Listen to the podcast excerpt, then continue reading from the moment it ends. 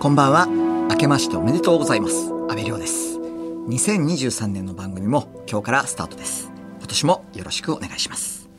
さて、昔は成人病と言われていた病気が、現在は生活習慣病と呼ばれています。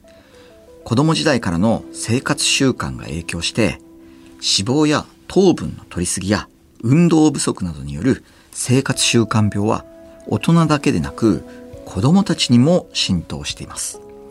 そこで今日は小学校、中学校を回り、子供たちの自己肯定感を高めることで生活習慣病の予防にも努めてもらおう。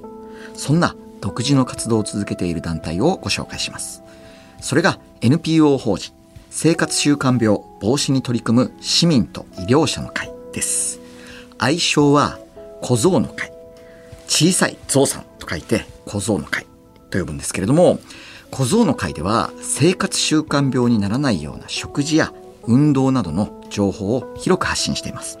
さらに医療関係者との取り組みの改善や社会環境の整備など市民と一体となって生活習慣病防止に関する総合的な取り組みを展開しています。今日は小僧の会理事長の篠宮正樹さんにお越しいただきました。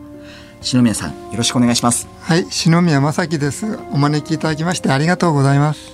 篠宮さんまずは小僧の会の発足の経緯から教えていただけますか？はい、あの高血圧とか糖尿病とか、まあ、脂質異常症、まあ、そういうものがまあ生活習慣病なわけですけども、まあ、これはえー将来的に心筋梗塞とか、えー脳卒中の引き金になってしまうわけですね。